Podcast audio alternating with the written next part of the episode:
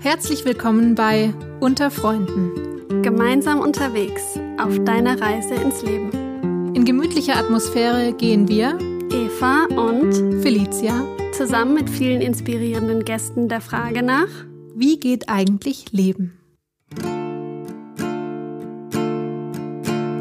Home, I'm going home. I need a land to feel my soul. Take me home, take me home over the green, green hills and far away.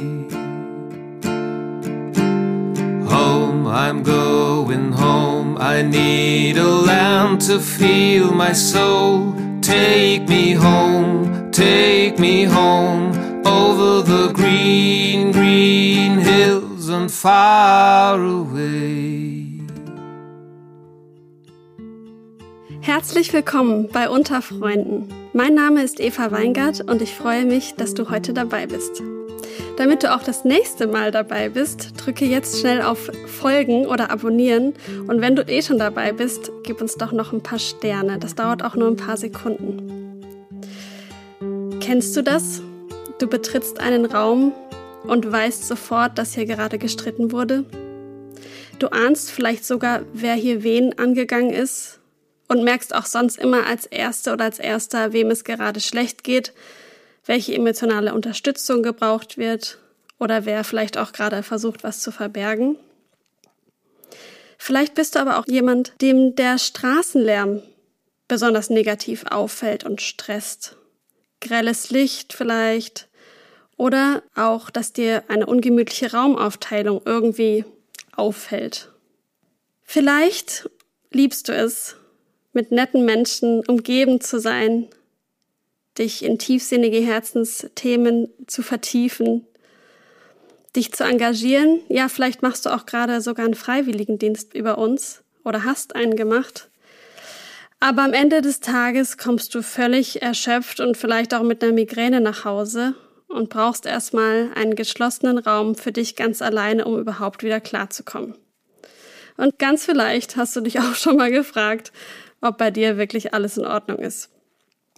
Falls du das alles oder einzelne Punkte kennst, kann es sein, dass du hochsensibel bist. Und eventuell weißt du noch gar nichts davon. Vielleicht erkennst du aber auch eine Person aus deinem Umfeld. Ich jedenfalls gehöre zu den Hochsensiblen unter uns und freue mich, mit meiner heutigen Gesprächspartnerin das Thema Hochsensibilität zu ergründen und über die Herausforderungen, Strategien und vielleicht auch ein bisschen über die Magie dahinter zu sprechen. Hallo, liebe Jutta Böttcher, schön, dass du da bist. Hallo, liebe Eva, vielen Dank für diese Gesprächsgelegenheit. Ähm, ja, und auch für die Möglichkeit, dieses Thema Hochsensibilität gemeinsam mit dir so aus ganz unterschiedlichen Perspektiven zu beleuchten. Direkt mal vorab eine Frage. Wie wahrscheinlich ist das, dass unter unseren HörerInnen Hochsensible dabei sind? Und die Wahrscheinlichkeit ist ziemlich hoch, ähm, weil man sagt, dass ungefähr 15 bis 20 Prozent ähm, aller Menschen, und das gilt nicht nur für die Menschen, sondern für über 100 Gattungen, zu den Hochsensiblen zählen. Das ist immer der Grund, warum ich sage, Hochsensibilität ist kein Witz der Natur. Und das ist auch ähm, der Grund für das große Verdienst der Forscherin von ähm, Elaine Aron, eine nordamerikanische Psychologin, die sich ab Mitte der 90er Jahre ähm, diesem Thema verschrieben hat, kann man wirklich sagen. Sie arbeitet immer und konsequent noch darin. Sie hat festgestellt eben, dass diese ähm, Häufigkeit viel zu hoch ist, als dass man von irgendeiner Form von Störung sprechen könnte, sondern Hochsensibilität gilt als ein Persönlichkeitsmerkmal, wie es eben viele andere auch gibt. Mhm. Und noch dazu ist es ja auch so, dass besonders unter den sozialen Typen, sage ich mal, unter äh, die wahrscheinlich auch vermehrt hier bei uns zuhören, sich besonders viele hochsensible Ganz Menschen, bestimmt. Tümmeln, richtig? Ganz bestimmt, weil sie da natürlich auch das, äh, was sie ja natürlich mitbringen, nämlich ihre hohe Empathiefähigkeit, äh, bestmöglich einsetzen können es ihnen sicher auch am Herzen liegt, genau das zu tun. Jutta, du bist Diplomkauffrau und Gründerin und Geschäftsführerin von Aurum Cordis, dem Kompetenzzentrum für Hochsensibilität. Außerdem bist du Autorin und Herausgeberin, machst Coaching für Hochsensible, berätst aber auch Familien mit hochsensiblen Kindern und bist zertifizierte Beraterin für Qualität im Bereich Berufs- und Bildungsberatung der Universität Heidelberg. Was bewegt dich denn dazu, dein Lebenswerk der Hochsensibilität zu widmen? Ja, ähm, eigentlich waren meine Kinder der Auslöser dafür. Ähm, ich habe in über viele, viele Jahre äh, Elternarbeit gemacht an den Schulen meiner Kinder. Das ist jetzt schon lange her, weil sie beide längst erwachsen sind. Ähm, aber ich habe diese Elternarbeit sehr geliebt, habe sie in unterschiedlichsten leitenden Positionen gemacht, bis hin zu Stadtelternrat. Und ich habe dabei immer wieder festgestellt, und das hat mich sehr betroffen gemacht, ähm, dass oft Kinder, aber auch Lehrer ähm, reicher in die Schule reingegangen sind, als sie am Ende rausgekommen sind. Das hat mich betroffen gemacht, weil ich eben auch bei Lehrern in dieser Arbeit ein hohes Engagement gefunden habe, was aber nicht gelebt werden konnte. Und ähm, dieses hohe Engagement habe ich eben speziell dann gefunden, wenn das Menschen waren, die ein tiefes Anliegen für das Wohlbefinden der Kinder hatten, ähm, die integrierend wirkten. Also die hatten in irgendeiner Form eine Gemeinsamkeit, wo ich erst im Nachhinein verstanden habe, dass das sehr gut mit dem Begriff der Hochsensibilität beschreibbar ist. Aber dieses Anliegen, dass diesen Kindern ihre Wahrnehmung bleiben muss, weil sie gebraucht wird für ihr Leben, für unser aller Leben und dass das etwas ist, ähm, ich würde es mal umschreiben mit Herzensbildung, was in diesen Bildungsbereich eben hineingehört, nicht nur akademische Bildung. Das war mir so sehr ein Anliegen, dass ich einen Ort dafür schaffen wollte. Und das war der ursprüngliche Auslöser ähm, für Aurum Cordis. Und dann nachher, als ich eben mehr über dieses Phänomen wusste, war es mir auch ein großes Anliegen, einen Ort zu schaffen, wo Menschen, die sich schon immer anders gefühlt haben, und dieser Satz, den habe ich wirklich von vielen gehört, zusammenkommen konnten, um festzustellen, es gibt noch ganz viele andere, so wie mich, die so anders sind.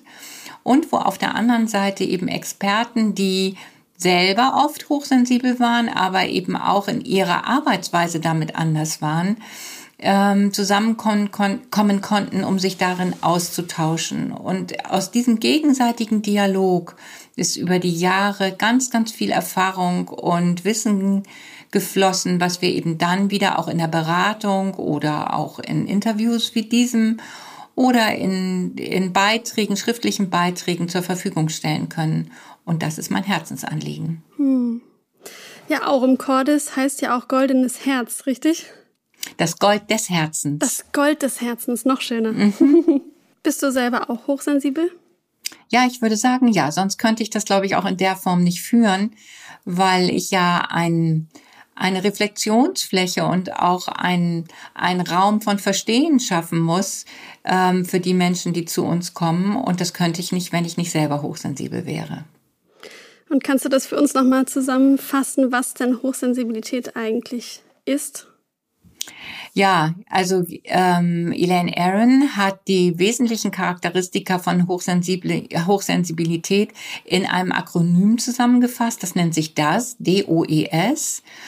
Ähm, Englisch, äh, englische äh, Anfangsbuchstaben. Damit ist einmal gemeint die tiefe differenzierte Reizverarbeitung. Ähm, da können wir vielleicht gleich noch einmal darauf eingehen, was mhm. das eigentlich heißt. Dann ist es die Neigung zur Überstimulation, also Overstimulation, das ist das O. Dann die hohe Empathiefähigkeit und die Sensibilität für feine, für Feinheiten, auch für kleinste Veränderungen. Ähm, mittlerweile gibt es nochmal neuere Erkenntnisse. Also sie hat diese tiefe differenzierte Reizverarbeitung in den Mittelpunkt gestellt. Äh, neuere Forschungen sagen tiefe differenzierte Reizverarbeitung, Niedrigreizschwelle und etwas ganz Typisches, ähm, die ästhetische Wahrnehmungsfähigkeit, die hochsensible Menschen haben und die für sie sehr wichtig ist, ähm, erklären das Phänomen noch besser. Wir haben diese, diese äh, Begriffe aus unserer Erfahrung noch erweitert und umschrieben. Also einmal noch zu sagen, ein stark, stark ausgeprägtes inneres Wertesystem, schon von klein auf an. Ähm, dann eine Sehnsucht nach Tiefe und Bedeutsamkeit. Ähm, viele Hochsensible werden das kennen, also Smalltalk und Trivialität sind für hochsensible Menschen in der Regel eine hohe Herausforderung. Und dann auch das, was wir den Veränderungsimpuls oder das Paradiesgehen nennen.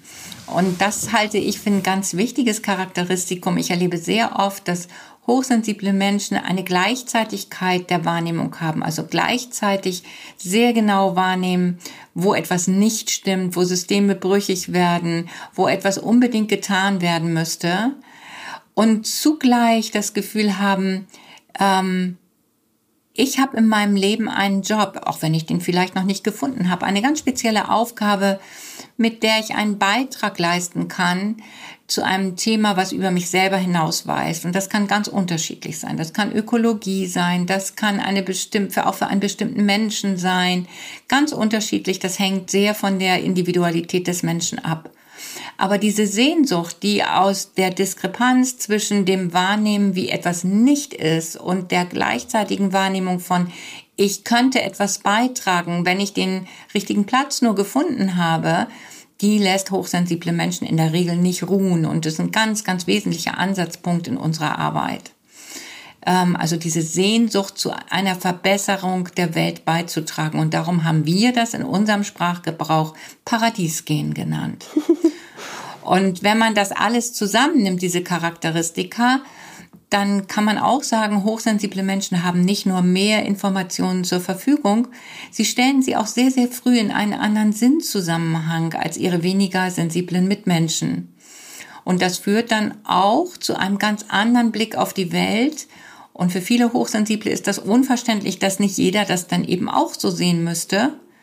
Ähm, und nein, das ist natürlich nicht möglich, weil halt ein breiteres Wahrnehmungsspektrum dahinter steht. Und wenn wir von dieser komplexen Wahrnehmungsfähigkeit ausgehen, dann haben wir damit auch eine ganz wesentliche Beschreibung von Hochsensibilität. Und je besser ich in meiner Kindheit mit dieser komplexen Wahrnehmung umgehen konnte, je ungestörter ich damit aufwachsen konnte als etwas ganz Normales, was zu mir gehört, umso mehr bringe ich als hochsensibler Mensch auch die Kapazitäten mit, mich in der jetzigen Umwelt, mit der ich dann konfrontiert bin, gut, vielleicht nicht immer gut, aber doch leichter zurechtzufinden. Und je schwieriger das war in meinem ganz frühen Erleben, umso höher ist oft der Stress oder der Anpassungsdruck, der entsteht in der Begegnung, ich nenne das jetzt mal plakativ mit dem System. Hm. Und ich glaube, bei ganz vielen, mir inklusive, ähm, ist es aber so, dass, ähm, dass sie ja gar nicht wissen, dass sie hochsensibel sind. Und das ziemlich lange dauert, bis man das so für sich herausfindet. Äh, ich, ich war, glaube ich, oh, ich habe auch diesen Test von Elaine Aaron als erstes gemacht. Ähm, auch falls du dich irgendwie jetzt wieder kennst, kannst du den gerne mal machen. Wir können den ja mal auch verlinken noch in den Show Notes. Ähm, da kriegt man mal so eine erste Idee da wählt man aus ähm, und hat dann so ein Punktesystem. Und wenn man über eine bestimmte Punktzahl ist, dann ist es relativ wahrscheinlich, dass man ähm, auch hochsensibel ist. Das habe ich gemacht, da war ich bestimmt schon Richtung Ende 20, Mitte, Ende 20.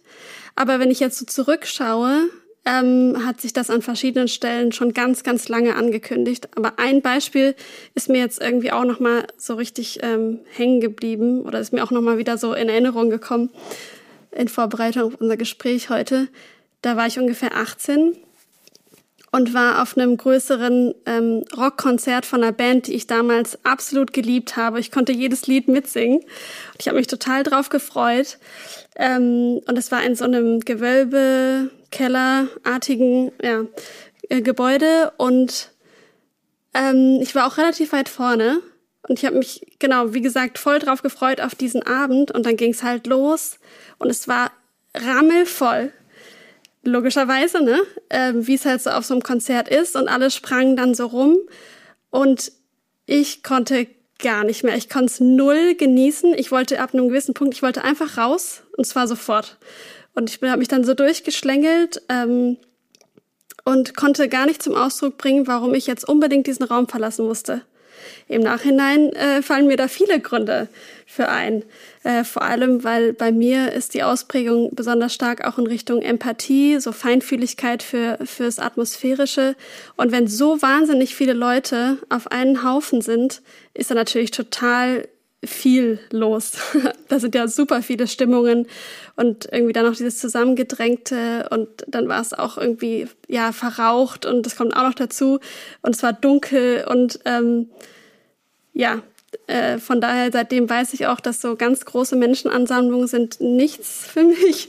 Ähm, ich höre mir das dann lieber irgendwie für mich alleine an oder in, einem, in einer kleineren Runde. Ähm, Genau, das war für mich so, so ein Schlüsselerlebnis, wo ich aber damals noch gar nicht verstanden habe, was das ist. Aber rückblickend, denke ich, äh, war das so ganz klar jetzt. Ja. Das kann ich mir sehr gut vorstellen. Ja. Äh, weil da waren ja auch eigentlich alle deine Sinne gefordert. Also es war laut, es war dein Geruchssinn war ähm, gefordert durch den Rauch beispielsweise, die Dunkelheit, die vielen Menschen, ähm, vielleicht auch die Intensität deiner Vorfreude, so jetzt mhm. geht's los. Ja. Ähm, und da hat dein System einfach gesagt, äh, das ist jetzt zu viel für mhm. mich. Mhm. Das kriege ich nicht mehr reguliert. Ähm, hier schalte ich jetzt mal ab, jetzt musst du bitte raus. Mhm. Und ich glaube, diese persönliche Grenze zu finden, auch wo Regulationsfähigkeit endet des autonomen Nervensystems, ähm, die ist sehr wichtig, dass man die persönlich findet. Und da sind wir eigentlich, glaube ich, bei einem ganz wichtigen weiteren Stichwort. Hochsensibilität hat ganz viel oder entscheidend damit zu tun, ähm, dass der hochsensible Mensch mit einem hocherregbaren autonomen Nervensystem lebt. Und wie der Name es schon sagt, dieses Nervensystem reagiert autonom und ähm, schaltet eigentlich unseren Körper in einen Überlebensrhythmus. Also dann, wenn diese alten Anteile in uns zu dem Ergebnis kommen, dass wir in irgendeiner Form gefährdet sind, werden wir entweder in den Kampf- und Fluchtmechanismus geschaltet oder aber, wenn das ähm, Ergebnis dieser unbewussten Einschätzung ist, dass auch das keine Wirkung zeigen würde, kommen wir in Abschaltreaktionen. Und die Autonomie dieser ablaufenden Prozesse überraschen dann viele hochsensible Menschen und sind zutiefst erschreckend. Hm. Also dann, wenn ich im Kampf- und Fluchtmechanismus bin, schüttet mein Körper ja in einem hohen Maße Stresshormone aus. Ähm, und wenn ich darüber hinaus in einem Abschaltmodus bin, kann es auch sein, dass es zu Bewegungseinschränkungen beispielsweise kommt, zu Erstarrungszuständen oder ähnlichem, wo wir dann schon aber auch eher in den traumatisierenden Bereich hineinkommen. Aber all das ist ja etwas, wo der Körper etwas macht mit mir. Also ich habe nicht den Körper, sondern der Körper scheint mich zu haben. Und ich mhm. muss darauf reagieren. Und das ist für viele hochsensible Menschen oft so erschreckend, dass es dieser sogenannte Überreizungssog, dass sie sich für krank halten. Und an der Stelle eben oft nach medizinischen Diagnosen suchen, die sie dann nicht bekommen. Und irgendwann, irgendwann kann es sein, dass auf dieser Suche dann auch der Begriff Hochsensibilität fällt. Und dann manchmal Puzzlesteine zusammenfallen. Und das erlebe ich in der Beratung schon öfter, dass dann Menschen sagen, so jetzt kann ich ganz vieles verstehen.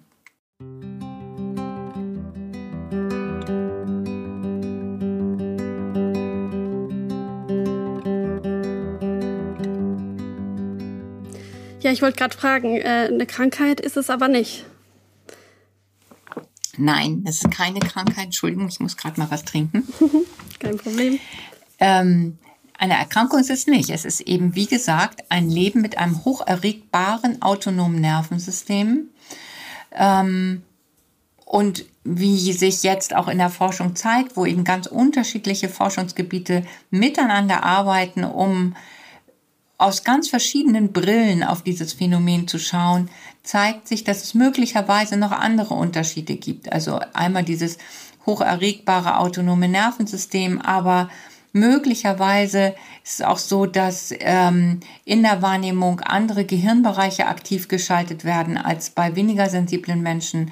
Das scheint insbesondere dann der Fall zu sein, wenn es um das Auslesen von Gesichtsausdrücken geht dass dann da noch, noch äh, Gehirnbereiche aktiviert werden, ähm, die viel mit dem, mit der Steuerung von Wahrnehmung, mit der Einordnung von äußeren Reizen in das innere System, aber auch mit Reflexionsfähigkeit zu tun haben. Und das finde ich schon sehr spannend, aber das ist eben jetzt im Moment noch laufende Forschung. Mhm.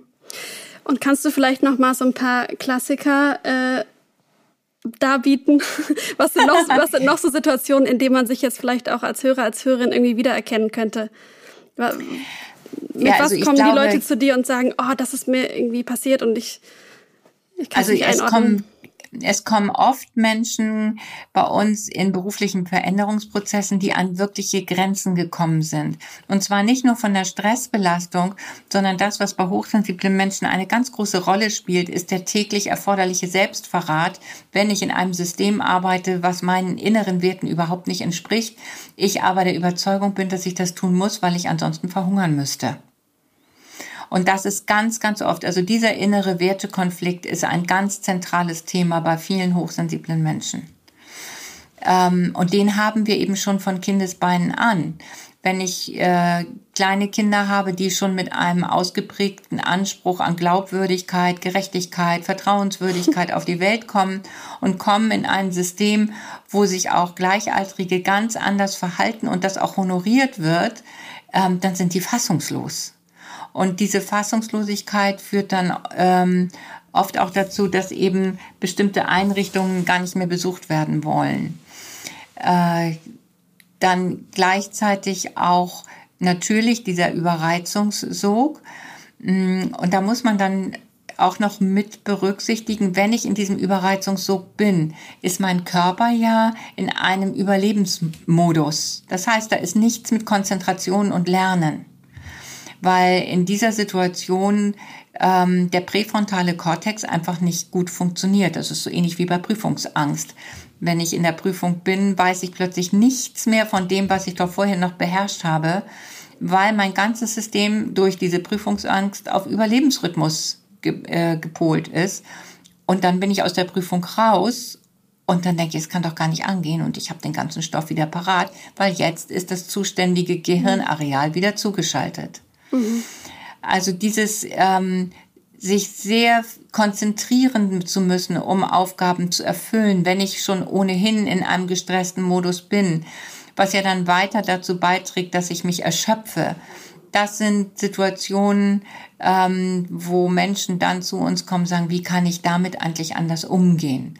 Was könnten für mich wichtige Ressourcen sein, um entweder eben den Job zu wechseln oder mich im bestehenden Job besser aufzustellen, um mich besser zu verstehen an der Stelle und nicht beständig erneut zu verurteilen, dass ich ja nicht so kann wie die anderen, weil das ist ja das, was über lange, lange Zeit ähm, gerade in unserer Leistungsgesellschaft so eine Botschaft war, ähm, ich sage jetzt mal ganz grob, diese Weicheier, die können wir nicht so gut gebrauchen. So, die waren, die waren eigentlich eher immer schwierig.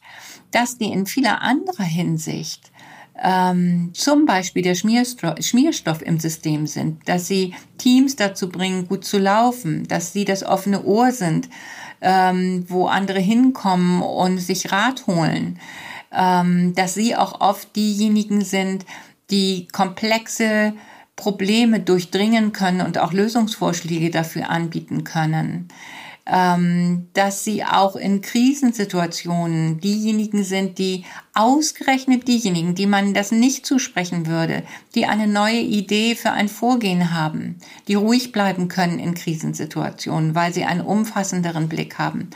All das sind Dinge, die wir miteinander besprechen, wenn wir hier im Coaching sind und auch gucken, was trifft für denjenigen zu, wo braucht er da vielleicht Unterstützung, um so etwas noch mehr entwickeln zu können.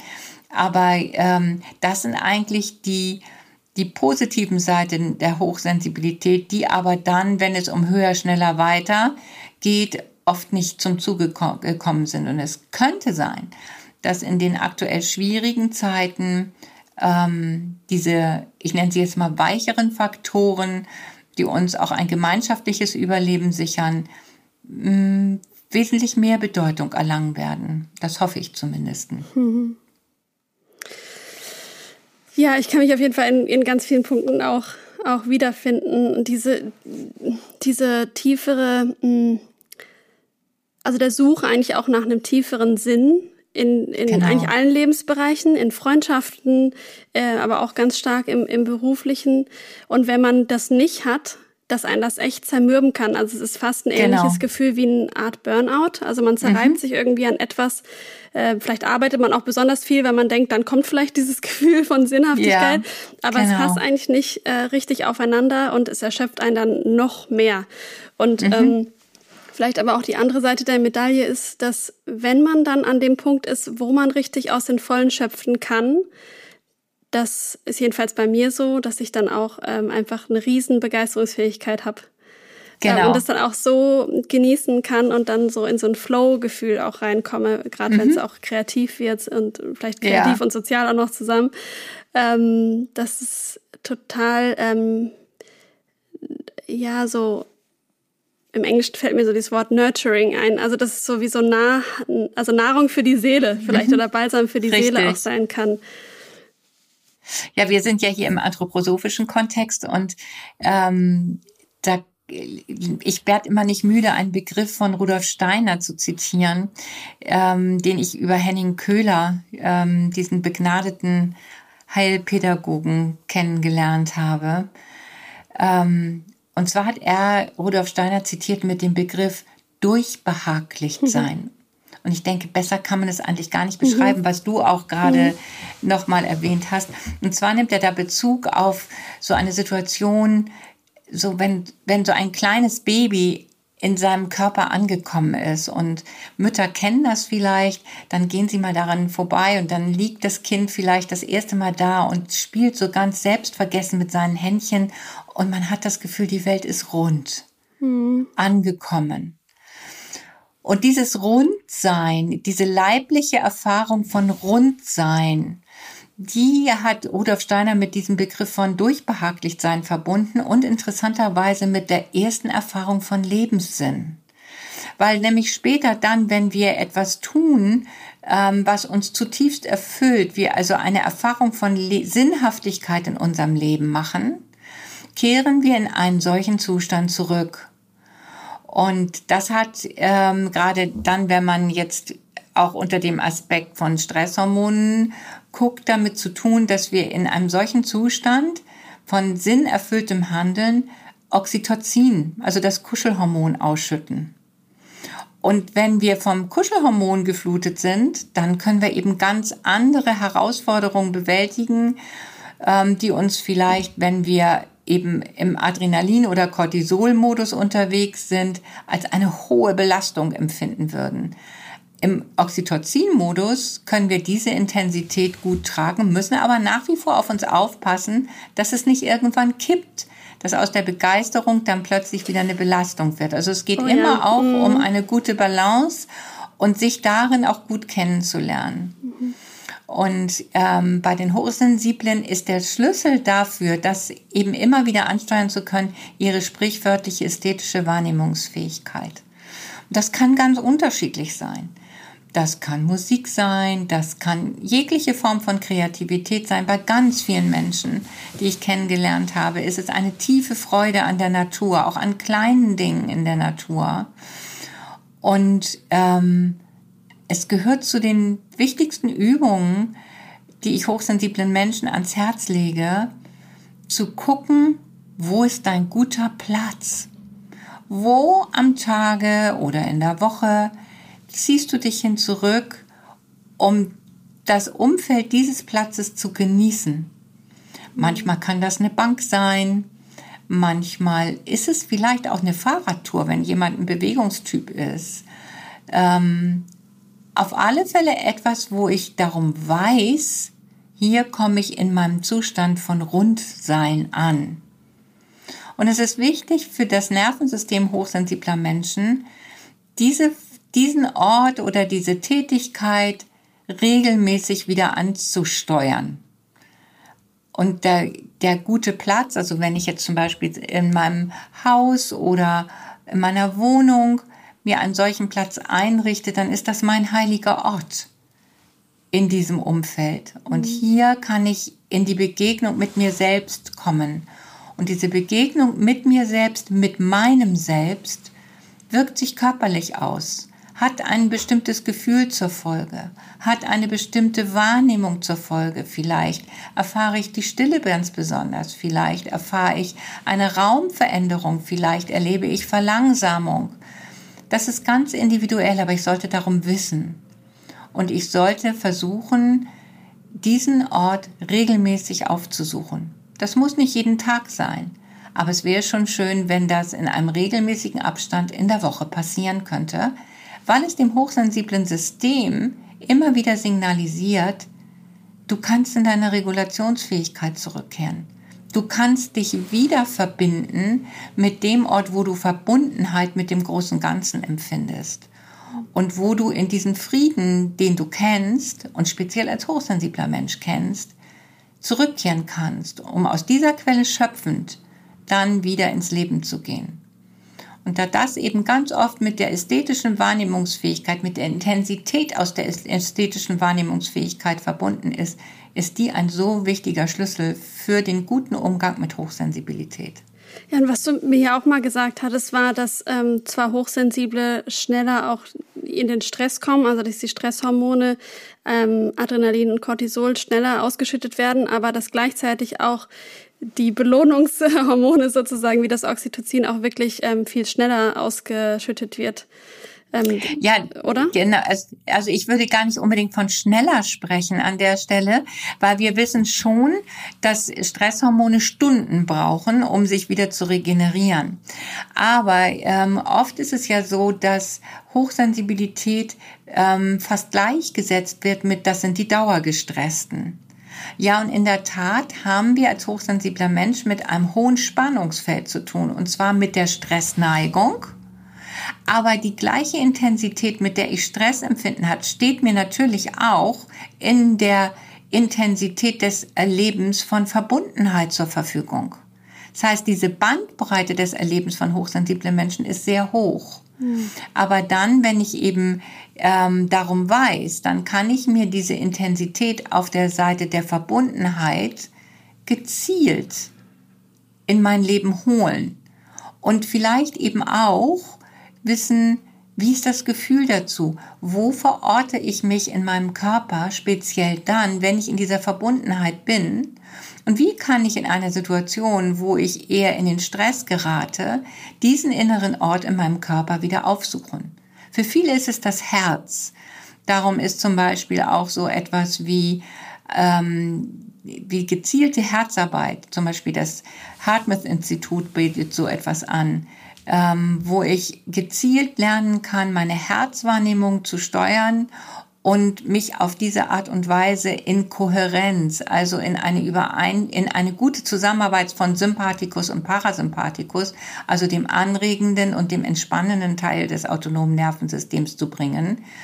Da sind solche Dinge sehr, sehr wichtig. Die Intensität ist sozusagen for better and for worse auf beiden Seiten gleich hoch, aber ähm, ich kann eben Freude und Dankbarkeit und Wertschätzung in der gleichen Intensität empfinden, wie ich auch gestresst sein kann. Mhm. Aber diese höheren Gefühle, wenn ich die eben öfter in mein Leben einladen kann, bringen mich insgesamt auf eine andere Lebensebene und die ist sehr wichtig. Genau, und ich denke, da ist, es geht vor allem darum, dann auch Strategien für sich zu finden, wie man da im Alltag auch mit umgehen kann. Also ich finde, genau. da ist Meditation auch super, Atemübungen. Mhm. Wir hatten ja schon in die Natur gehen, spazieren gehen oder einfach mal ja. kurz, mal kurz auf die Toilette gehen. Auch so, ja, klingt, genau. klingt lustig, aber genau, dass man einfach mal ganz kurz für sich alleine ist, mal einen Moment. Und auch ja. generell immer, finde ich, wieder sich zu überlegen, ist das gerade mein Gefühl? Was ich fühle, oder ist das gerade eigentlich ein Gefühl, was vielleicht von dem Menschen kommt, der gerade mir gegenüber sitzt? Mhm. Oder auf der anderen Seite des Raumes vielleicht sogar steht, je nachdem, wie sensibel man auch ist. Weil ja oft auch Gefühle von anderen, ja, wie so ungefiltert in einen reinströmen können.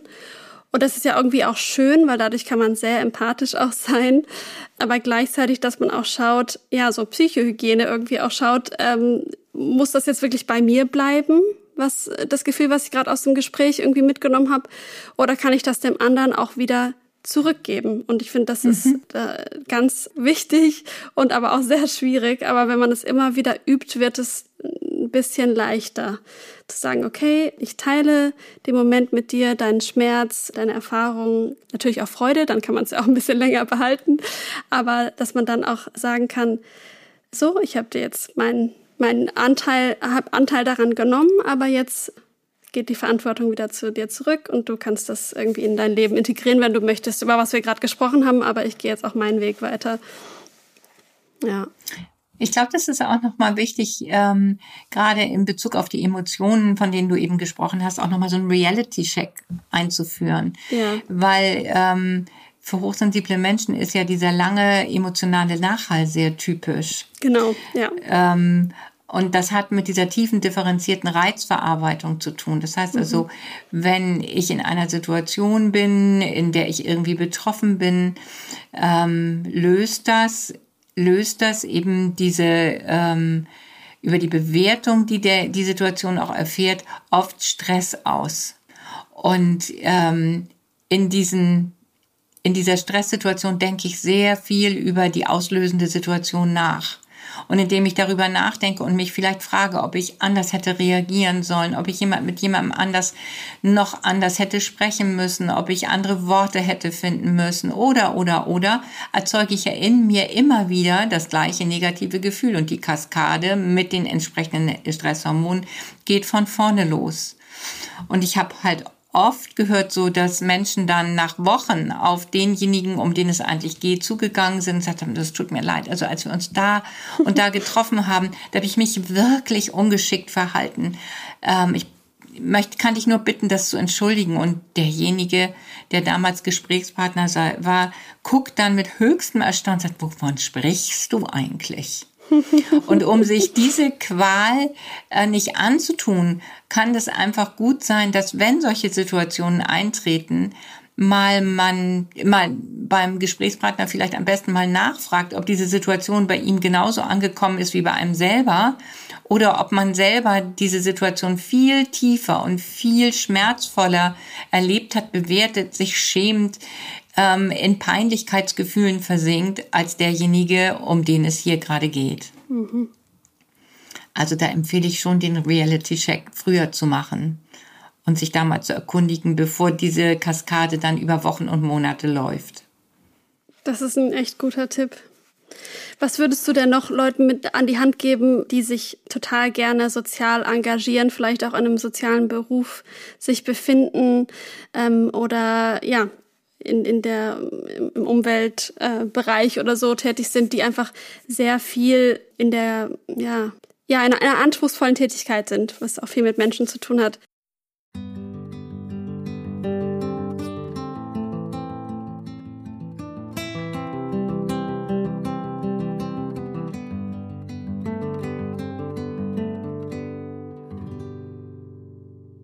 Also wahrscheinlich haben wir da ja mit Menschen zu tun, die auch von Herzen brennen für das, was sie genau. eigentlich tun oder warum sie diesen Beruf mal erwählt haben. Ich glaube, das, das ist ja ein Punkt.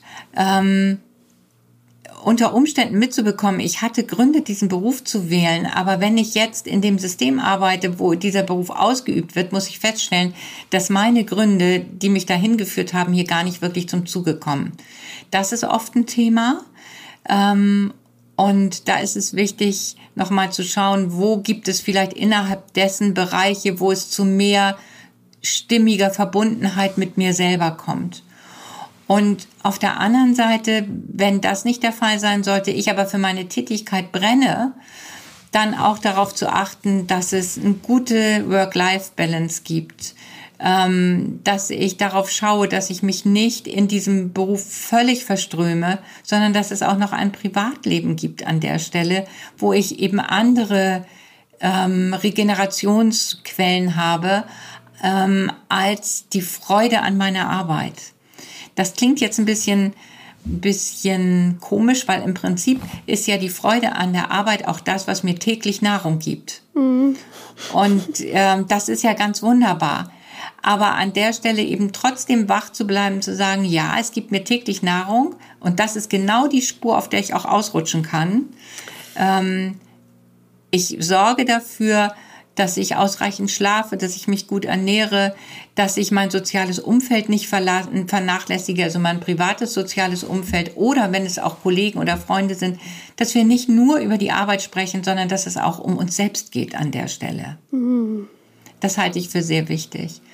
Ähm ich komme noch mal auf diesen Wertekonflikt zurück, weil das ganz oft gerade bei ähm, sozial engagierten Menschen eine hohe Rolle spielt da zu gucken, auch wenn es wirklich brennt und der Konflikt sehr groß wird, zu schauen, wie lange kann ich an der Arbeitsstelle wirklich bleiben.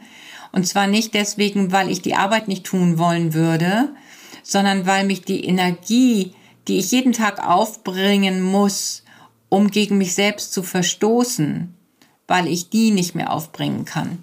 Also ich vergleiche das ganz oft mit einem Druckkochtopf.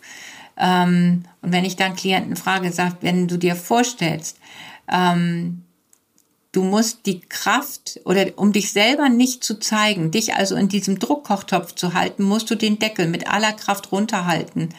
Und wenn du mir dann sagen würdest auf einer Skala von eins bis zehn, wie viel Kraft brauchst du dafür, dann sagen die meisten, so, zwischen neun und zehn ist das schon. Mhm. So, und dieses neun bis zehn, das muss ich ja aufwenden, bevor ich den Job im Alltag mache.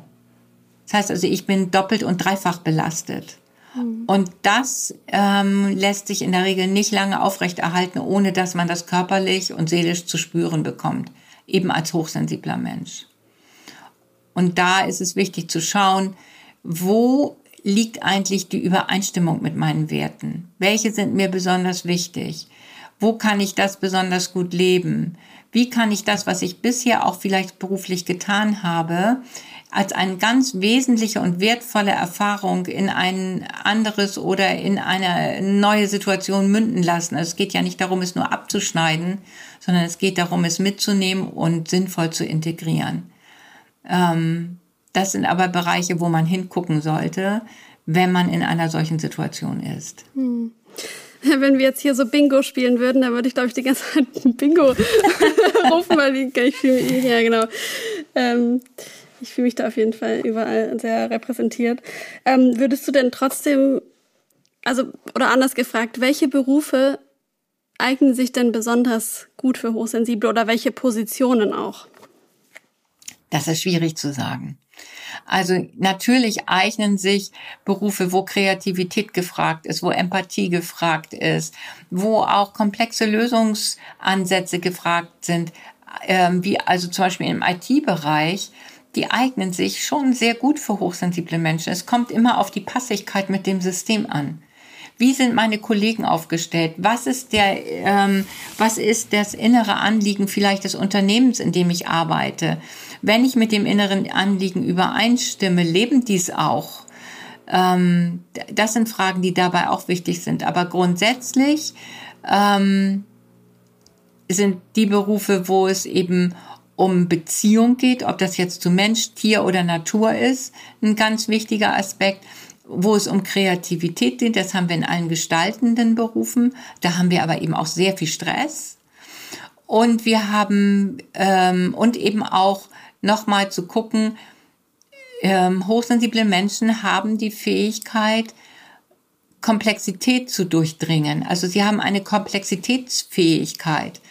Und das ist etwas, was wir in der heutigen Zeit nicht unterschätzen dürfen. Ich glaube, das ist das, was in Zukunft eine immer größere Rolle spielen wird. Und es ist ja auch gerade so, dass Hochsensibilität in den Medien auch ziemlich oft jetzt inzwischen aufgegriffen wird, auch von Karrierecoaches und so weiter. Äh, mhm. Verschiedene Bücher und äh, inklusive deinem mhm. ähm, zu dem Thema. Und es ist irgendwie kann man sagen, glaube ich, fast in der Mitte der Gesellschaft irgendwo auch angekommen. Ja. woran denkst du, liegt das, dass es gerade so, so relevant ist, das Thema? Also ich glaube, einfach glaube, einmal ist die Zeit reif. Also es ist aus diesem, aus diesem esoterisch Verschriebenen, ich möchte es mal so nennen, mhm. ähm, ist es rausgegangen. Und jetzt ist es in einer Seriosität angekommen. Das wünsche ich mir jedenfalls. Ähm, und das sehe ich auch in vieler Hinsicht. Und ich brauche, ich denke auf der anderen Seite, wir sind halt in schweren Krisensituationen. Und ich könnte mir vorstellen, dass das, was hochsensible Menschen auszeichnet, nämlich Grenzgänger im besten Sinne zu sein, ähm, dass das jetzt anfängt, eine Rolle zu spielen. Weil wir brauchen Menschen, ähm, die auch die Ränder eines Ereignisses oder eines Systems mitbekommen können oder die Zusammenhänge nochmal anders bewerten können. Und ich könnte mir vorstellen, dass das jetzt äh, zunehmend eine Rolle spielt. Ich habe dazu immer das Bild einer Pferdeherde. Ich glaube, wir haben darüber auch schon einmal gesprochen, mhm. Eva. Ja, Aber ich glaube, das macht es eigentlich gut, ganz gut ja. deutlich. Ähm, wenn wir in einer Pferdeherde äh, haben wir natürlich wie in jeder anderen Population auch dieses Verhältnis 80-20 und in normalen Zeiten würden die 20 Prozent hochsensiblen Pferde vielleicht verhungern, wenn die übrigen 80 Prozent nicht sagen würden, ist alles in Ordnung, steckt mal die Nase ins Gras, ihr könnt jetzt fressen. Also Hochsensibilität gibt es auch bei Tieren. Ja, genau, in über 100 Gattungen. Und, ähm, und wiederum auch die hochsensiblen ähm, Herdenmitglieder sich sicherer fühlen, weil es die 80 Prozent anderen gibt, die ja offensichtlich in Ruhe sein können. Aber da das System dieser Hochsensiblen so empfindlich ist, sind die auch diejenigen, die mitbekommen, wenn das Gras an dieser Stelle magerer wird, wenn klar wird, das wird die ganze Herde nicht mehr lange ernähren. Und bevor die anderen es überhaupt mitbekommen, müssen diese hochsensiblen 20 Prozent sich auf die Suche nach einer besseren Futterstelle machen, weil ihr System das magere Futter nicht tolerieren wird. Also sie sind es, die um die nächste Ecke gehen und mal gucken, ob das Futter damit da besser ist. Sie sind das Risiko oder sind die Risikoträger, sich als Erste außerhalb ihrer Komfortzone bewegen zu müssen, äh, um zu schauen, wo ist es anders, wie ist es anders, vielleicht besser. Und diese Notwendigkeit, sich außerhalb der eigenen Komfortzone tastend wieder nach vorne bewegen zu müssen, das müssen hochsensible Menschen in der Regel oft in ihrem Leben. Was ausprobieren, nochmal gucken, stimmt es so. Ähm, und manchmal zitternd und zagend, weil sie auch einen energetischen Preis dafür zahlen, diese Schritte zu tun, aber sie tun sie. Und wie wir jetzt gerade in der Situation erleben, können wir nicht mehr innerhalb unserer gewohnten Komfortzone bleiben. Wir brauchen diese, und das meine ich mit Grenzgänger im besten Sinne, wir brauchen diejenigen, ähm, die diese Schritte in unbekanntes Gelände schon öfter getan haben, die schon öfter mitgekriegt haben, wann ein System brüchig ist, die in kleinen Schritten gucken, wie kann ich vielleicht dieses System noch so einigermaßen aufrechterhalten, bis ich eine neue Lösung gefunden habe. Wie müsste diese neue Lösung aussehen? Und diese Eigenschaften von hochsensiblen Grenzgängern findet man zum Beispiel auch in so populären Begriffen wie Transformabilität von Maya Göpel, ähm, die ja als eine Bestseller-Autorin gilt und zum Beispiel solche Bücher geschrieben hat wie Die Welt neu denken und diese Transformabilität fordert. Und genau das fordert. Wir müssen die Brüchigkeit von Systemen frühzeitig bemerken können. Wir müssen Übergangslösungen schaffen können. Wir brauchen völlig andere Lösungen für Zukunftsgestaltung. Wir müssen die Welt neu denken können. Dafür muss ich aber nicht nur sozusagen out of the box denken können, sondern ich muss die Box von außen betrachten können und sagen können, aus einer Metaebene betrachtet, muss ich diese ganze Box verändern. Nicht nur ich muss out of the box denken, sondern die Box muss sich verändern. Mhm.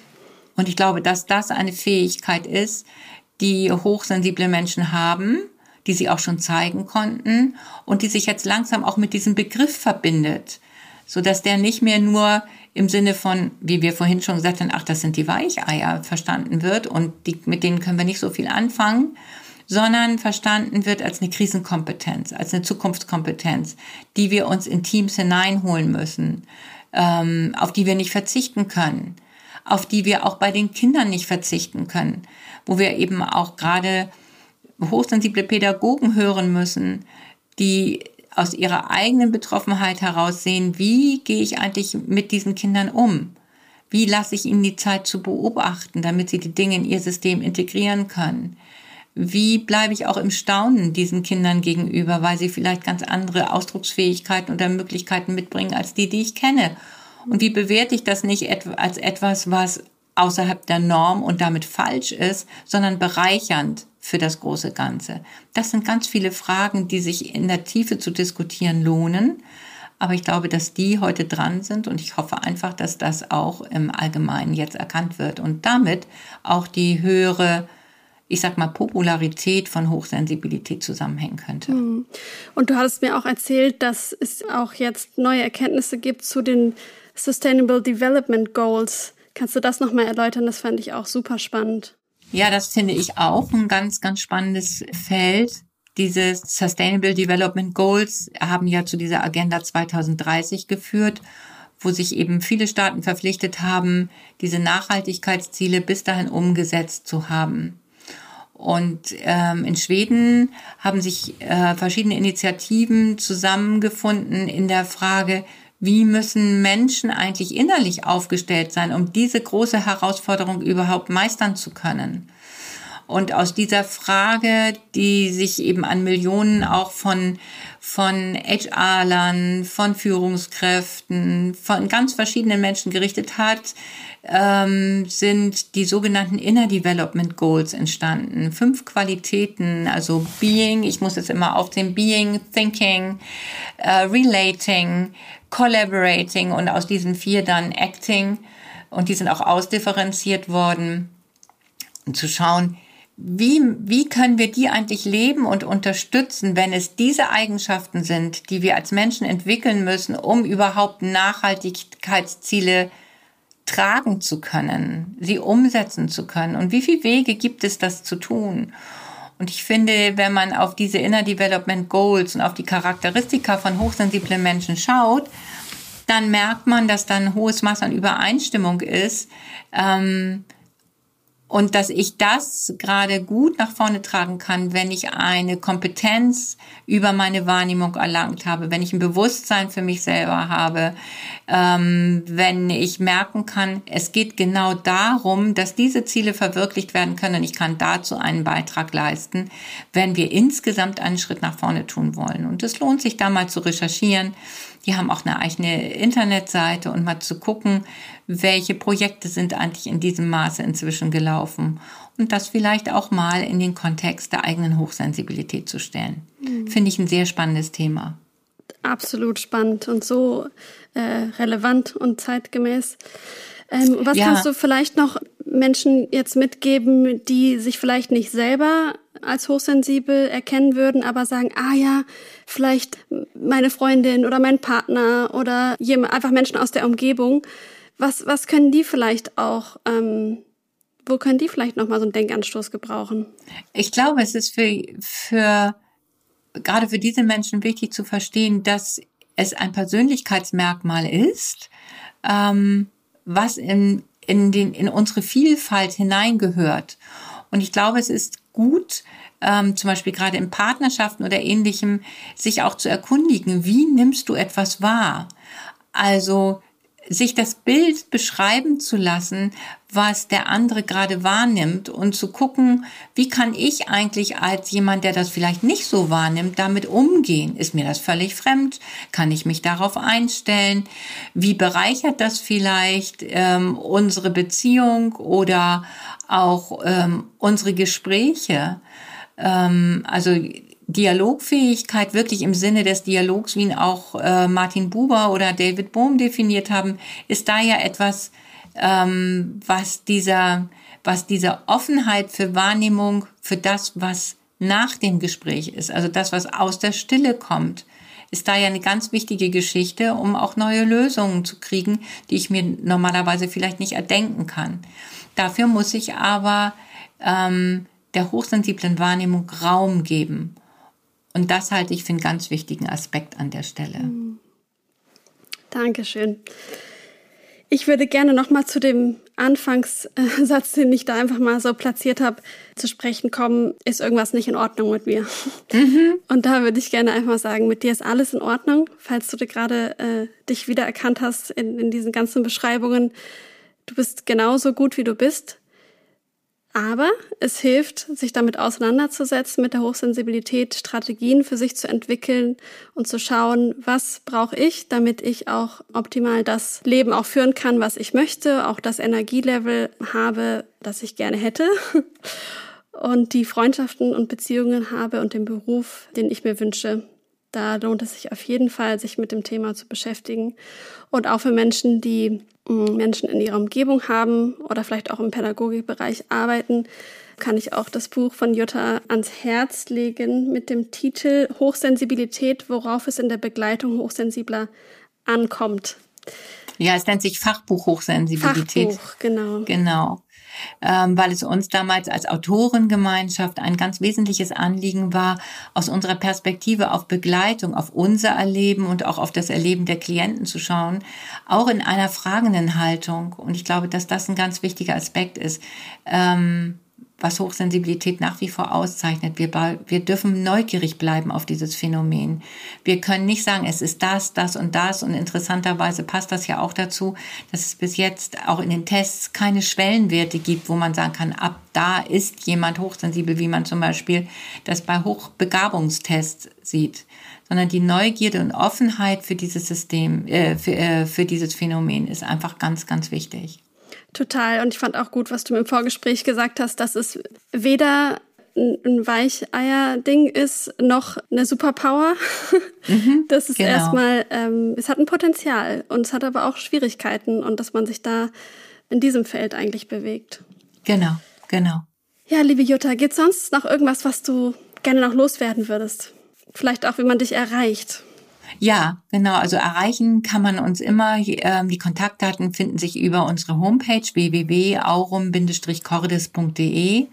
Da machen wir auch viele Seminare und Webinare, auch im Bereich und äh, im Überschneidungsbereich Trauma und Hochsensibilität. Und das hört sich jetzt erstmal so dramatisch an, ähm, aber es ist, äh, es ist unser Schwerpunkt zu gucken, wie kann ich eigentlich die Erscheinungen meines Nervensystems als kennenlernen, meinen eigenen Prozess darin zu verstehen und als eine ganz wesentliche Gabe in der täglichen Regulation nutzen. Und ähm, das machen wir mit der Andrea Wandel. Das ist mir an dieser Stelle nochmal ganz wichtig, ähm, euch das mit ans Herz zu legen. Diese, diese Erscheinungen, die aus dem autonomen Nervensystem kommen, die können erschrecken und gleichzeitig können sie ganz, ganz wichtige Signalgeber sein für nächste Schritte. Ja, und da, damit äh, sind wir eigentlich schon an dem, womit wir auch arbeiten. Ähm, also diese Erscheinungen zu verstehen auf allen Ebenen, auf der emotionalen Ebene, auf der äh, körperlichen Ebene, aber eben auch zu verstehen, wie bin ich in meiner spirituellen Verbundenheit unterwegs und welchen Einfluss hat das darauf, dass ich mich wieder auch im Leben mit mir selbst verbinden kann. Mhm. All diese Themen spielen in dieser körperorientierten Arbeit eine große Rolle. Ihr findet Näheres dazu eben auf der Website und ich würde mich über jeden Kontakt natürlich sehr freuen. Vielen Dank, Jutta, dass du da warst. Total sehr gerne. Äh, bereicherndes Gespräch. Und falls ihr da draußen gerne euer Feedback dalassen wollt zu der Folge, dann schaut doch mal auf unserem Instagram-Kanal vorbei, at Freunde-Waldorf. Oder schaut in die Beschreibung dieses Podcasts, da findet ihr auch eine WhatsApp-Nummer in Form eines Links. Da könnt ihr uns auch direkt schreiben und ähm, euer Feedback loswerden, aber auch Fragen oder Themenwünsche für kommende Podcasts. Und ansonsten sehen wir uns in zwei Wochen wieder bei der nächsten Folge. Ich freue mich schon drauf. Und dir, Jutta, noch einen ganz wunderschönen Tag. Ja, auch, Eva. Vielen Dank.